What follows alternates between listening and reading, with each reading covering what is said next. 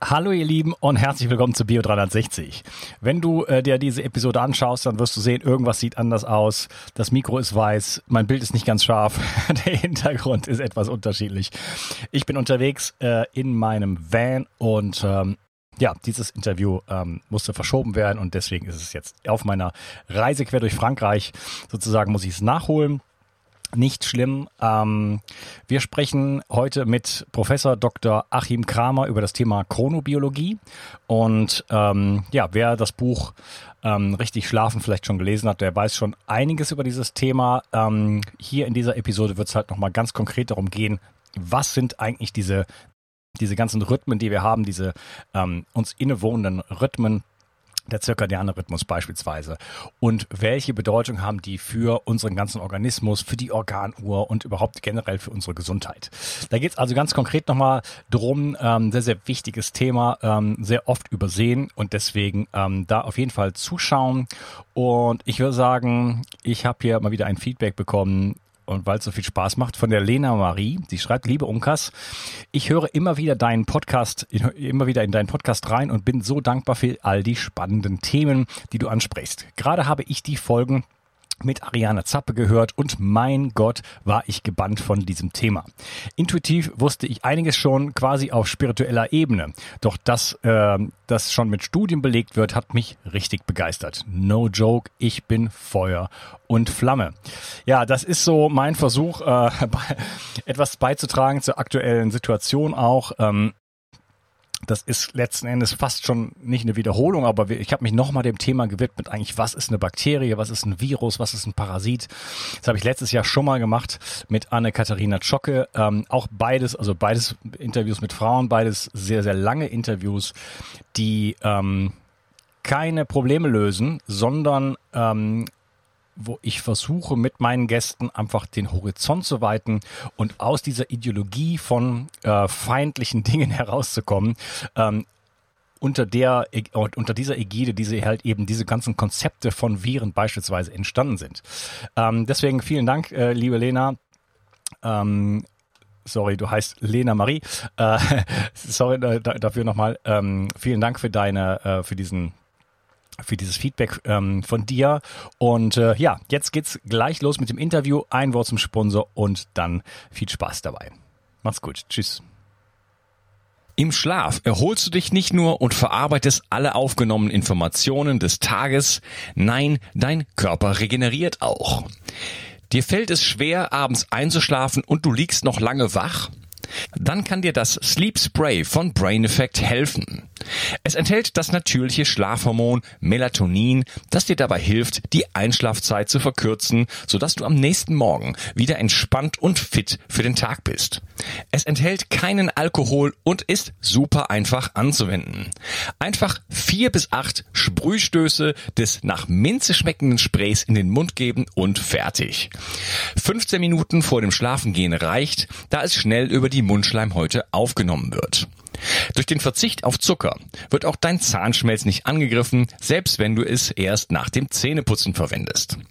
Sleep Spray findest du unter www.brain-effekt.com und mit dem Gutscheincode BIO360 bekommst du satte 20% Rabatt auf alle Einzelprodukte vom Brain Effect, Merchandise-Produkte ausgenommen. Also, wenn du abends mal zu lange vor dem Bildschirm im Blaulicht gesessen hast, kannst du dich jetzt mit Sleep Spray von Brain Effect in den Schlaf wiegen oder besser sprühen. Hol dir jetzt Sleep Spray. Den Link findest du in der Beschreibung und in den Show Notes. Eine aus der alten Kultur- und Heilpflanze Hanf gewonnene Substanz nennt sich CBD und hat in letzter Zeit für Furore gesorgt. Viele Nutzer berichten von einer entspannenden, schlaffördernden und schmerzlindernden Wirkung.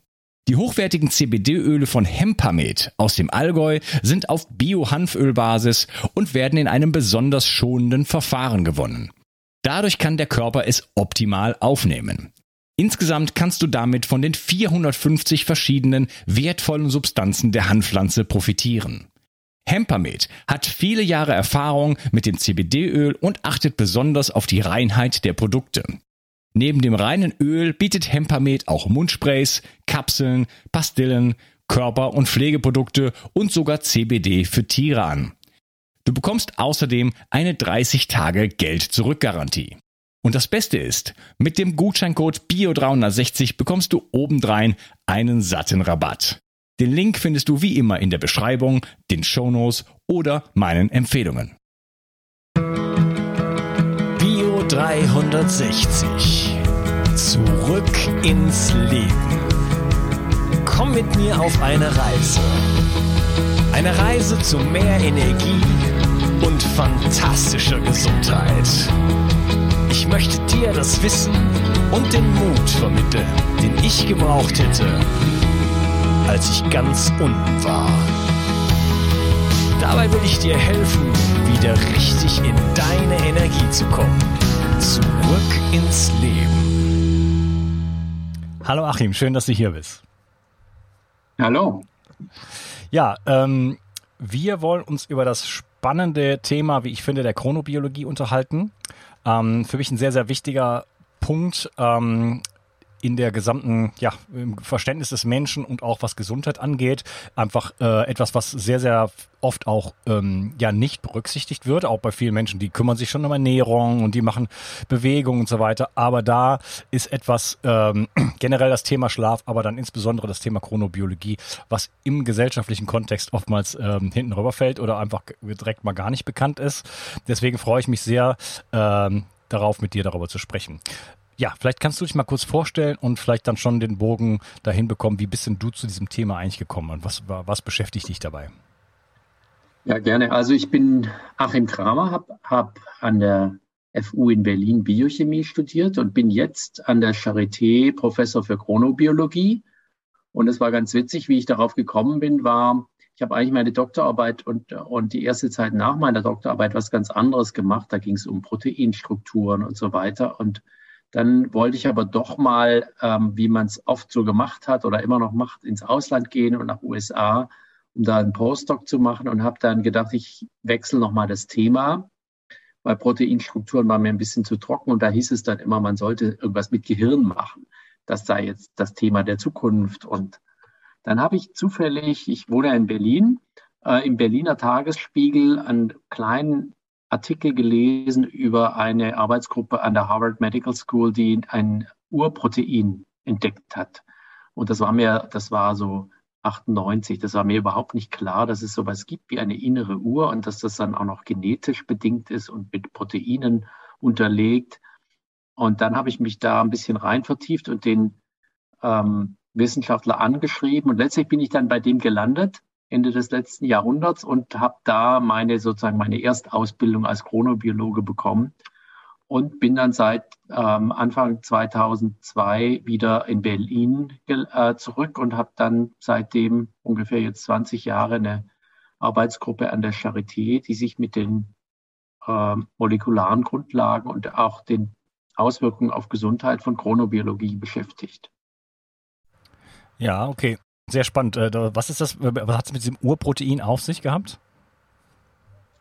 Naja, dieses Urprotein, ähm, es hat sich dann rausgestellt oder ich habe da gelernt, dass diese innere Uhr, die wir alle besitzen, dass das ähm, tatsächlich ein genetisches Programm ist, ein fundamentales biologisches Programm, wo man, wo in jeder Zelle sozusagen ein molekulares Uhrwerk existiert, das aus Uhrengenen und Uhrenproteinen besteht und ähm, das dafür sorgt, dass 24 oder ungefähr 24 Stunden Rhythmen erzeugt werden in der, zum Beispiel in der Menge von bestimmten Proteinen und dass diese, dieses molekulare Uhrwerk dann auch ganz viele ähm, zelluläre und physiologische Prozesse steuert. Zum Beispiel in der Leber, wann Verdauungsenzyme gemacht werden oder auch im, im Gehirn, wann bestimmte Hormone produziert werden, die jetzt auch für Schlaf wichtig sind.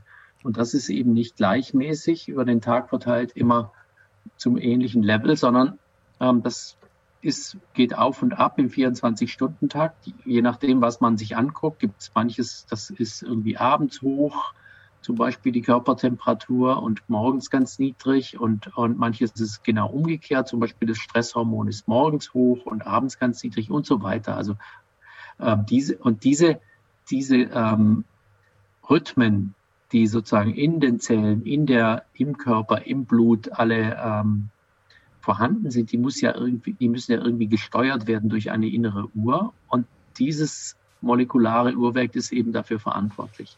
Dann kann man sich noch, kann man noch sich fragen, wo ist das eigentlich, diese Uhr? Und dann kann ich gleich mal was sagen zur Hierarchie der verschiedenen Uhren in unserem Körper.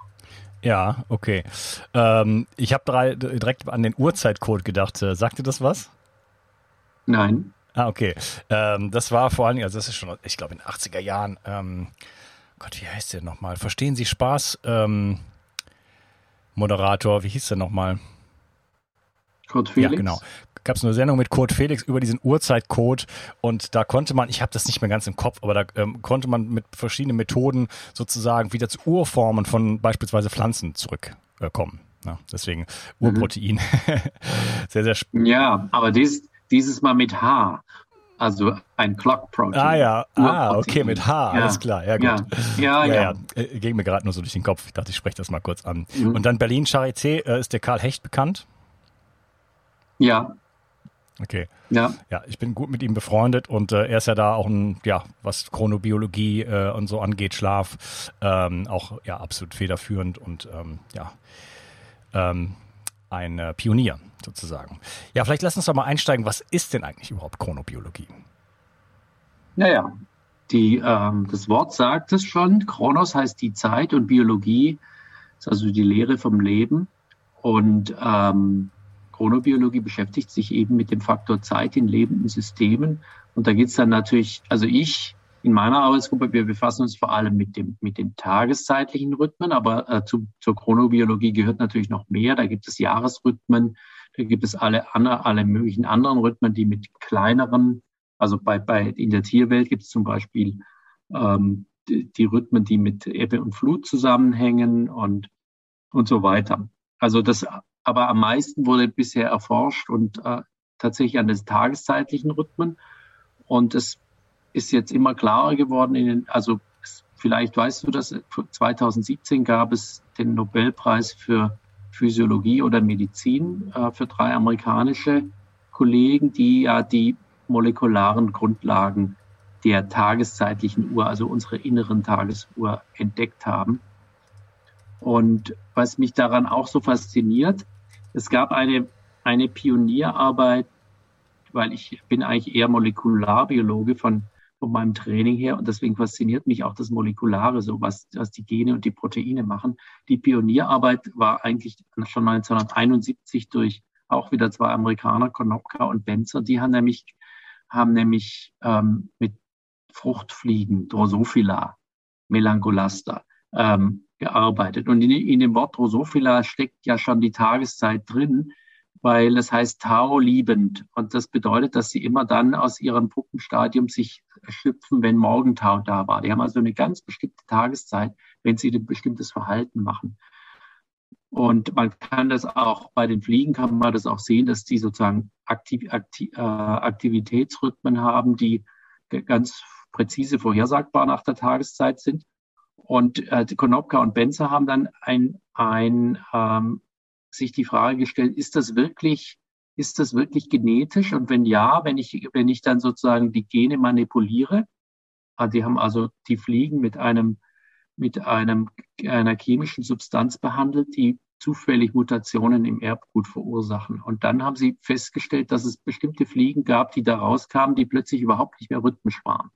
Und das war schon sehr faszinierend oder ein Durchbruch zu dieser Zeit, weil man nie dachte, dass sowas wie Verhalten irgendwie genetisch sein könnte, wenn wir aggressiv sind oder so oder nicht oder vielleicht nicht genetisch vielleicht schon, aber nicht so ein, auf ein einziges Gen zurückzuführen. Da wurde ein einziges Gen ähm, verändert und plötzlich waren die nicht mehr rhythmisch. Und es gab andere, die, ähm, die dann plötzlich eine ganz lange innere Periode haben, also wo der Zyklus nicht mehr 24 Stunden, sondern 28 Stunden war. Ja, das sind so, und das hat sozusagen die molekularbiologische Ära der Chronobiologie begründet. Mhm, okay. Ja, dann gibt es natürlich noch den Mondrhythmus, den kennt ja jede Frau spätestens. mhm. Also da gibt es einige Rhythmen. Wir haben den Jahresrhythmus, Mondrhythmus, ähm, den Tagesrhythmus. Dann gibt es noch intradiane Rhythmen, die ich persönlich nicht aus der eigenen Anschauung kenne, aber äh, beispielsweise aus Gesprächen mit Karl Hecht. Ähm, können wir vielleicht auch noch drauf ein, äh, eingehen. Ähm, ja, du hattest eben schon mal gesagt, da gibt es so bestimmte Hierarchien. Vielleicht äh, kannst du da mal was zu sagen. Ja, also wenn man sich das, ähm, das zirkadiane System, wie ich es jetzt nenne, im Menschen so anguckt, oder wenn, wenn, wir, wenn wir beide jetzt abstrakt von der inneren Uhr sprechen, dann ist ja immer die Frage, was, ja, wo, was ist das, wo ist das und ähm, ist, äh, ist das was Esoterisches? Ich habe ja schon gesagt, es ist genetisch, aber es ist, man kann es auch lokalisieren im Körper. Es gibt im, im Gehirn eine Ansammlung von Nervenzellen, bei Menschen ungefähr 100.000 im sogenannten Hypothalamus. Das ist ein relativ alter Bereich des Gehirns. Und diese ähm, dieser Bereich, den nennen wir suprachiasmatischer Nukleus, weil der nämlich oberhalb des optischen Chiasmas liegt, deswegen suprachiasmatisch. Das optische Chiasma ist die Stelle, wo sich die Sehnerven, wenn sie sozusagen vom Auge zum Gehirn gehen, äh, da gehen sie immer von der rechten Augenseite ins linke Gehirn und dann gibt es tatsächlich eine Kreuzung des optischen Chiasma. Und oberhalb dessen liegt, liegt der suprachiasmatische Nukleus. Und ich nenne ihn jetzt SCN als Abkürzung für die weitere Folge unseres Interviews, damit es nicht so kompliziert wird. Wenn man diesen SCN, also wenn da jetzt Menschen zum Beispiel einen Tumor haben oder wenn man das bei Versuchstieren zerstört oder es bildet sich aus sonstigen Gründen nicht, wenn der nicht da ist, dann haben wir keine Rhythmen. Dann gibt es keine Schlafwachrhythmen, da gibt es keine Körpertemperaturrhythmen, da gibt es keine Hormonrhythmen. Also man kann tatsächlich diese innere Uhr, und wir nennen das jetzt, ist, wir nennen das jetzt, das ist die Hauptuhr im Gehirn. Wenn man die zerstört oder wie die zerstört wird, dann gibt es keine Rhythmen mehr. Die ist deswegen die Hauptuhr, weil, ich habe es schon angedeutet mit den Sehnerven, weil sie mit dem Auge irgendwie verbunden ist. Einige Nervenfasern, die vom Auge kommen, ähm, projizieren oder enden auch in diesen SCN-Nervenzellen. Das ist deswegen wichtig, weil ähm, die innere Uhr ja jeden Tag justiert werden muss. Also wir kennen das vom Gefühl her, wenn wir zum Beispiel über viele Zeitzonen reisen, dann ähm, plötzlich ähm, haben wir Jetlag und das heißt, dass unsere innere Uhr nicht mit dem Außen, mit der Außenwelt richtig intakt oder nicht richtig synchron ist und dann schafft es aber das, die schafft es äh, äh der Licht-Dunkel-Zyklus das neu zu justieren. Innere Uhr heißt ja, ähm, dass das, was wir rhythmisch erleben, zum Beispiel ein Schlaf-Wach-Rhythmus oder ein, ein Körpertemperaturrhythmus oder so weiter, das ist ja nicht getrieben von der Außenwelt, nicht von Licht oder Dunkelheit getrieben, sondern ähm, der Beweis, dass es sich um was Angeborenes handelt, äh, kommt ja immer dann, wenn man äh, zum Beispiel die Spezies oder Organismen oder Menschen in konstante Bedingungen überführt. Also wenn wir jetzt zum Beispiel in, in einer abgedunkelten Höhle für mehrere Tage leben würden, dann würden wir trotzdem rhythmisch schlafen und wachen. Also es ist, es ist tatsächlich nichts, was, wo man sagen kann, ja, wenn ich wache halt auf, wenn es hell wird und wenn es dunkel wird, schlafe ich eben. Das wäre sozusagen nur ein getriebener Rhythmus, aber wir haben tatsächlich eine innere angeborene Uhr. Also die SCN-Uhr, das ist die Hauptuhr, die ist mit dem Auge verbunden und die, und das ist auch wichtig, damit wir synchronisiert werden, weil wenn wir jetzt in diese konstanten Bedingungen gehen und sehen, wir sind immer noch rhythmisch, dann sieht man aber auch, und das ist spannend, dass die Periode, also die Zykluslänge, äh, nicht genau 24 Stunden ist, sondern ähm, da gibt es ganz berühmte Versuche von Aschoff im, mit Münchner Bunkern oder Max-Planck-Institut in Andex, wo die Leute ähm, Versuchspersonen, Freiwillige in Zeitisolationsappartements sich begeben haben und dann da mehrere Wochen gelebt haben. Und dann hat man immer äh, die beobachtet, aber nie eingegriffen. Also war alles total dicht, kein äh, Schall, kein ähm, rhythmisches Essensgabe, sondern die haben sich selbst gekocht und immer wenn sie Essen brauchten, dann haben sie halt einen Einkaufszettel geschrieben und den in die Schleuse gelegt und so weiter. Und dann haben die aber trotzdem rhythmisch geschlafen, aber mit einer 25-Stunden-Periodenlänge. Das heißt, die Tage waren plötzlich länger und ähm, und das zeigt auch, dass wir sozusagen, dass unser innerer Rhythmus nicht genau 24 Stunden ist, sondern nur circa 24 Stunden. Man nennt es auch zirkadianer Rhythmus wegen circa dies, von lateinisch ein Tag. Deswegen heißt es zirkadian. Und ähm, Wenn wir also in konstanter Dunkelheit leben würden, würden wir vielleicht 24,2 Stunden Periodenlänge haben. Aber da wir jetzt auf unserer sich um ihre eigene Achse drehenden Welt leben, wo jeden Tag Licht und Dunkel kommt, ähm, schafft es, wird der wird die innere Uhr, die Hauptuhr im SCN, durch die Lichtsignale, die vom Auge an da weitergeleitet werden, wieder genau justiert. So, das ist jetzt sozusagen das Thema Hauptuhr. Ja, sind ja ganz viele Bereiche der Biologie, äh, wenn nicht alle Bereiche, wo der Mensch und äh, auch andere Lebewesen sich natürlich einfach über Millionen von Jahren an ähm, ja, die Welt angepasst haben, ne? so wie sie halt eben ist. Und deswegen sind diese, diese Dinge einfach entstanden. Ähm, problematisch wird es, wenn wir jetzt plötzlich in unserer Hybris ähm, als moderne Menschen äh, in Anführungsstrichen ähm, der Meinung wären, wir könnten uns da herausziehen oder uns darüber hinwegsetzen. Ja, das probieren wir ja in vielen Bereichen in den letzten 100 bis 200 Jahren und das äh, führt ja nicht unbedingt zum Erfolg. Ähm, es gibt ja auch so dieses Thema der Chronotypen. Ähm, das finde ich sehr, sehr spannend. Ähm, Eulen, Lerchen oder noch, noch genauere Definitionen davon, Superlerchen und so, je nachdem, wie man es definieren möchte. Ähm, Gibt es diese Chronotypen und ähm, wenn ja, wie sind die überhaupt entstanden? Ja klar, äh, es gibt es Chronotypen, ist sozusagen, wo ist ein, ein genetisch bedingt, äh, weil ähm, ah, und, und du hast schon richtig angedeutet, es ist, äh, dass ein Chronotyp bedeutet, wo stehe ich eigentlich mit meinem mit meiner inneren Uhr im Verhältnis zur Außenwelt. Also wenn ich jetzt, wann für viele ist es am am einsichtigsten, wann wache ich auf, wenn ich keinen Wecker stelle, wann äh, werde ich müde, wenn ich irgendwie ganz normal lebe. Und da gibt es eben welche äh, Menschen, die sind Frühtypen, ganz viele sind Normaltypen und andere sind Spättypen. Lerche, Eule kann man, Till Rönneberg, mein Kollege, hat, hat die in der Mitte jetzt auch mal Tauben genannt, ähm, whatever. Also ähm, das ist auch so, die Verteilung dieser Chronotypen ist tatsächlich wie so eine Normalverteilung.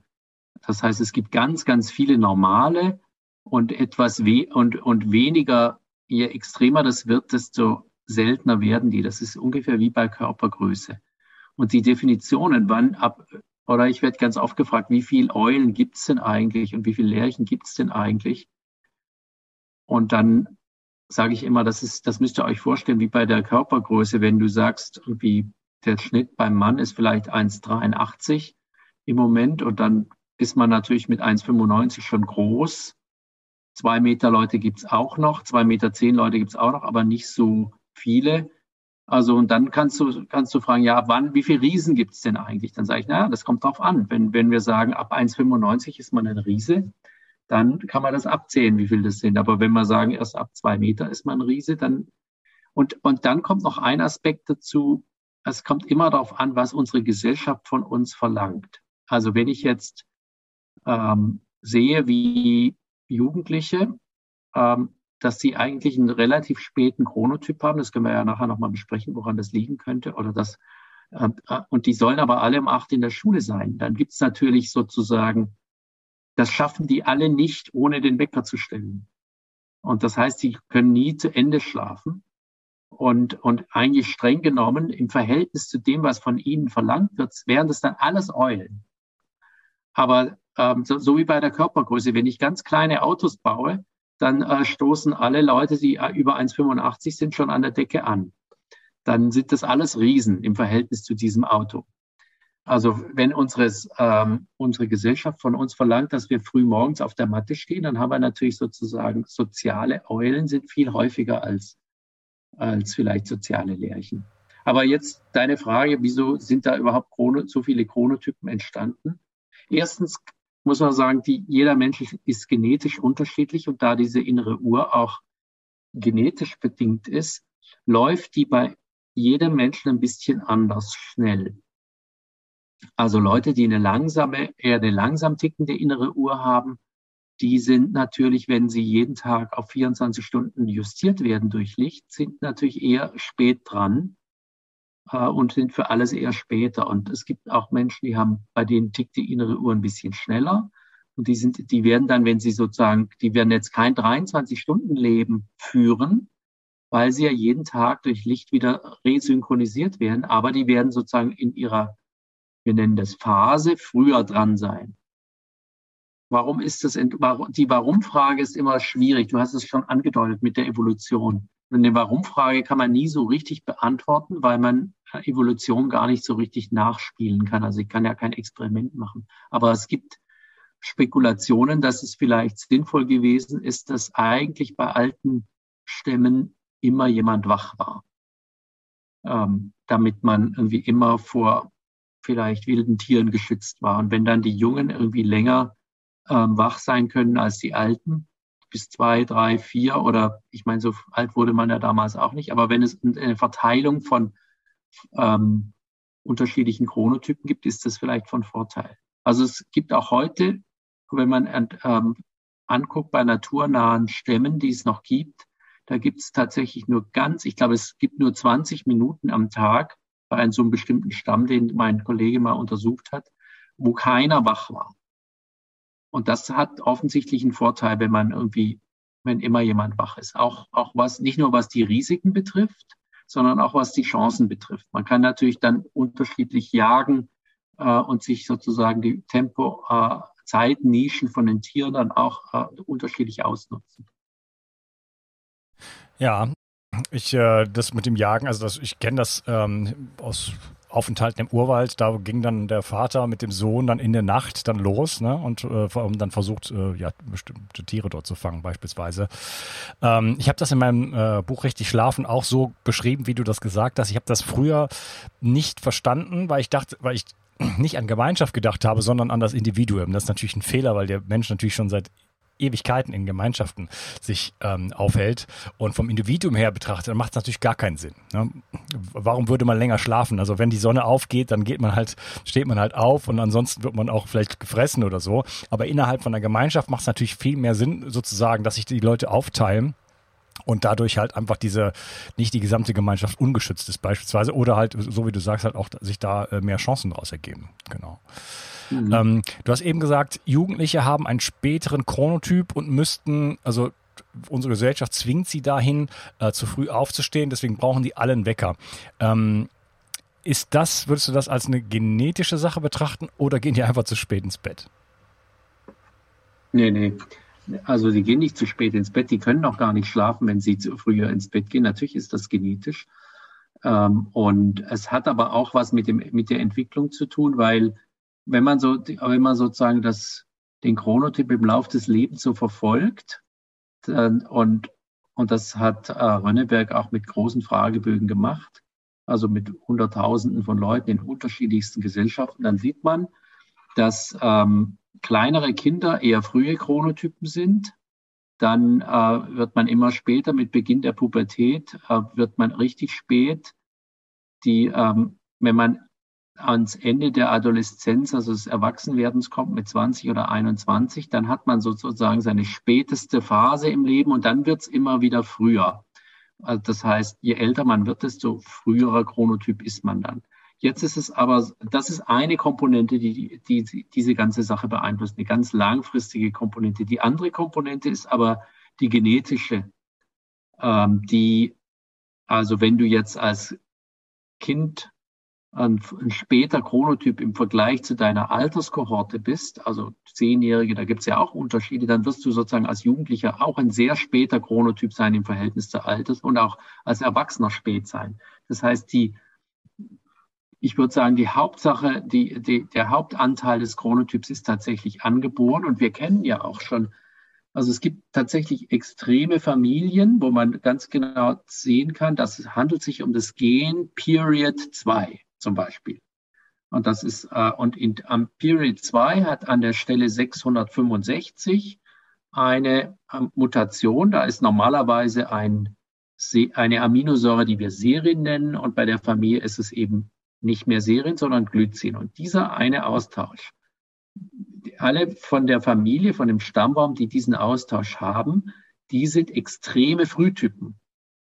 Ähm, und man kann das dann in die, äh, sozusagen in Mäusen nachbilden und sagen, okay, jetzt bringen wir mal dieses, machen wir das in der Maus auch so und dann sind die Mäuse auch extreme Frühtypen. Und wir wissen auch, warum es so ist, weil da, weil da bestimmte molekulare ähm, Marker drankommen, normalerweise, die dann bei, dem, bei der mutierten Form oder bei der Variante, würde ich sagen, nicht drankommen. Also es, wir kennen viele genetische Varianten, die alle irgendwie normal sind, die ähm, zeigen, dass es tatsächlich frühe oder späte Chronotypen gibt und das kann man alles Genen zuordnen. Jetzt gibt es diese Alterskomponente, da wissen wir noch nicht so ganz genau in der Forschung, woran liegt das eigentlich, dass jetzt Jugendliche so, also im Verhältnis später sind als, als es hat sicher was mit Sexualhormonen zu tun, weil ähm, ja, man, man kann zum Beispiel Kohorten von 14-Jährigen angucken.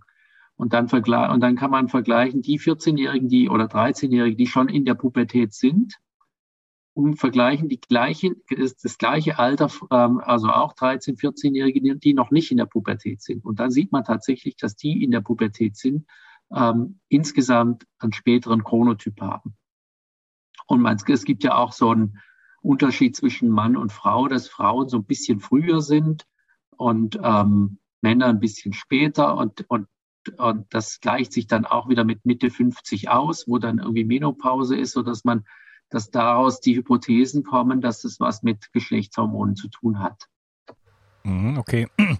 Ja, bei den äh, Kindern oder dieser, dieser Verlauf natürlich über das ganze Leben, das ist natürlich schon spannend. Äh, auf der einen Seite reden wir über Genetik, aber dann natürlich auch über äh, eine Entwicklung, die sich ja auch mitunter dramatisch vollziehen kann. Also ich will mal von meinem eigenen Beispiel reden. Oder nochmal noch mal kurz zurückgesprungen. Ähm, das würde ja heißen, dass ähm, sehr, sehr viele Schüler eigentlich viel zu früh in die Schule gehen und man wahrscheinlich äh, große gesundheitliche als auch ähm, was das, das Lernen an, äh, angeht große Erfolge haben könnte, wenn man die Schule nicht um 8 Uhr anfangen lassen würde, sondern um 9 beispielsweise, richtig? Genau, oder um 10. Oder um 10. Je nach, Alter, je, je nach Alterskohorte. Das gibt es ja auch schon in, in einigen. Es gab jetzt auch eine Studie, wo ähm, einer, in einer äh, Schule das als, als sozusagen optional gemacht wurde und die diejenigen und interessanterweise hat das, haben das nicht jede, haben das nicht alle Schüler so angenommen, weil sie dann irgendwie auch früher fertig sein wollten und so weiter. Aber es trotzdem alleine die, die, ob, also die Wahlfreiheit, ob man jetzt diese, ähm, ob man jetzt früher oder später zur Schule geht, hat ganz viel gebracht für Leistung und, und Zufriedenheit. Aber du hast recht, wir, die Schule fängt vor allem für die, für die Jugendlichen, also die Oberschule, muss ich mal sagen, fängt viel zu, viel zu früh an und wir könnten viel erreichen für die, die, äh, die, du weißt es ja selbst, irgendwie Schlafmangel führt zu ähm, Stoffwechselproblemen und wir haben ja ein großes, ein großes Problem mit äh, zu dicken, äh, zu einer zu dicken Gesellschaft. Das geht ja auch bis zu Kindern und Jugendlichen zurück und da ist es ganz klar. Also das kann man ganz klar mit äh, Schlafmangel korrelieren. Und, und da könnten wir gesundheitlich viel machen, wenn wir einfach die Schule später anfangen lassen würden. Da hätten wir äh, äh, dieses gesundheitliche Problem reduziert und natürlich auch die Leistungsfähigkeit erhöht. Ich sage es eigentlich in jedem Interview, müssen die Schulen müssen später beginnen. Ja. ja, spannend, dass da auf jeden Fall schon Studien gemacht wurden, wo man halt dann, dann die Effekte dann auch sehen kann, dass man es mal ausprobiert und dass es nicht nur blanke Theorie mhm. ist. Ne? Ähm, für mhm. mich war es so, dass ich habe mich immer als Supereule äh, gesehen, mein Leben lang, also vor allen Dingen zwischen, ich sage jetzt mal zwischen 20 und 40. Ähm, ich bin jetzt fast 50 und ähm, das war für mich ganz klar, weil es immer so war, dass ich, also ich bin nie vor eins ins Bett gegangen. Das war dann, eins wäre schon früh gewesen, oder? mhm. Und ähm, ich hatte durch Jobs dann immer schon mal wieder die Erfahrung, dass ich dann in so einen Rhythmus reingezwungen wurde, dass ich dann jeden Tag um 7 Uhr aufgestanden bin. Das ging immer ganz gut, aber danach hat sich das immer, wenn ich dann wieder zu Hause war, hat sich das dann wieder so äh, Stück für Stück jeden Tag wurde es dann immer später. Das hieß für mich, der, die, die, natürlicherweise bin ich ein Nachtmensch. Bis ich mhm. dann irgendwann das ganze Thema anders gesehen habe und auf einen gesund, gesünderen Pfad sozusagen gekommen bin. Und seitdem stehe ich, ähm, kommt mal ein bisschen drauf an, ähm, aber äh, jetzt liebe ich es zum Beispiel um 6 Uhr aufzustehen. Das wäre für mich damals, da bin ich dann ins Bett gegangen normalerweise, oder? Also das ist äh, ähm, und äh, erfahre mich als viel fitter. Dadurch habe ich ähm, da auch eine gewisse Skepsis, was das Thema angeht, aus meiner persönlichen Erfahrung heraus, weil ich gesehen habe, dass ich mir da dass mein eigener Lebensstil so entscheidend dafür war, dass ich mich so ähm, erfahren habe und gedacht habe, ich bin eine Ultraeule, ohne das Thema überhaupt ge gekannt zu haben. Und habe dann gesehen, okay, wenn ich aber mein Leben umstelle, dann merke ich, ja, ich kann auch früh aufstehen und habe da enorme Benefits von und ich kann auch tatsächlich schon vor zehn ins Bett gehen. Das wäre früher völlig undenkbar gewesen. Hättest du mir mit einer Keule eine drüber äh, hauen müssen. Mhm. Ist es, ist es denn so, dass du um sechs aufstehen kannst ohne Wecker? Ja, ja, klar. Ich gehe dann um zehn oder halb zehn mhm. ins Bett äh, und ich stehe nie mit Wecker auf. Also ich stelle mir nur einen Wecker. Mhm. Ähm, ich habe auch meine Interviews immer um zehn äh, wenn es irgendwie geht. Das ist nämlich für mich eine Zeit, dass egal wann ich ins Bett gegangen bin, kann ich, komme ich eigentlich immer ohne Wecker raus. Also ne, das ist einfach für mich eine Sicherheit. Es kann sein, dass ich bin dann schon vier Stunden wach.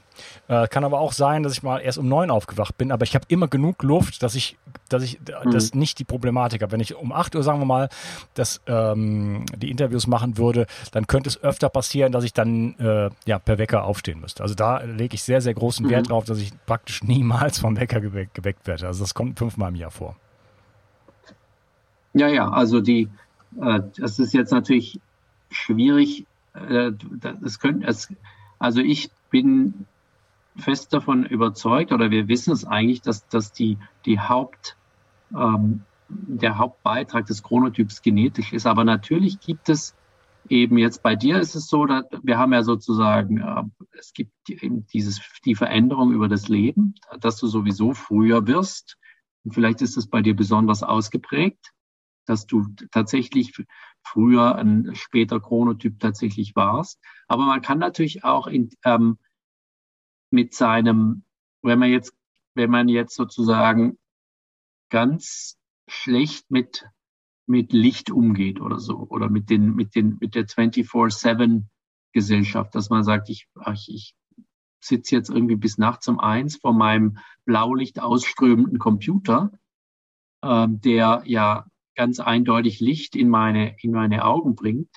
Damit kann ich natürlich meine innere Uhr auch verschieben diese Blaulichtrezeptoren in der, in der Netzhaut, die sind ja erst vor 20 Jahren entdeckt worden, nachdem man irgendwie lange dachte, irgendwie Stäbchen und Zapfen, das seien die einzigen Lichtrezeptoren im Auge. Und dann hat man irgendwie diese Melanopsin-Zellen gefunden und gesehen, dass die sind blaulichtsensitiv. Und jetzt sind gerade diese Computergeräte eben auch, haben einen hohen Blaulichtanteil. Wenn du dann natürlich lange davor sitzen würdest, nachts oder abends, dann denkt unsere innere Uhr, es ist ja immer noch Tag, also mache ich, unterdrücke ich erstmal die Müdigkeit.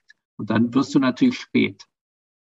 Wenn du, ja, wenn du, ähm, wenn du keinen Wecker stellst und, und normal aufwachst, ich, was, ich, was mich ein bisschen wundert, ist, dass es bei dir so scheinbar so, so ein bisschen random ist, mal um sechs und mal um neun oder so. Das ist eigentlich ganz untypisch dass man irgendwie normalerweise, wenn man jetzt irgendwie einen guten Rhythmus hat, dann ist es fast, manche Leute sagen mir, ich wach immer um acht oder um 7.55 Uhr auf. Und äh, es ist immer, am jeden Tag ist es gleich.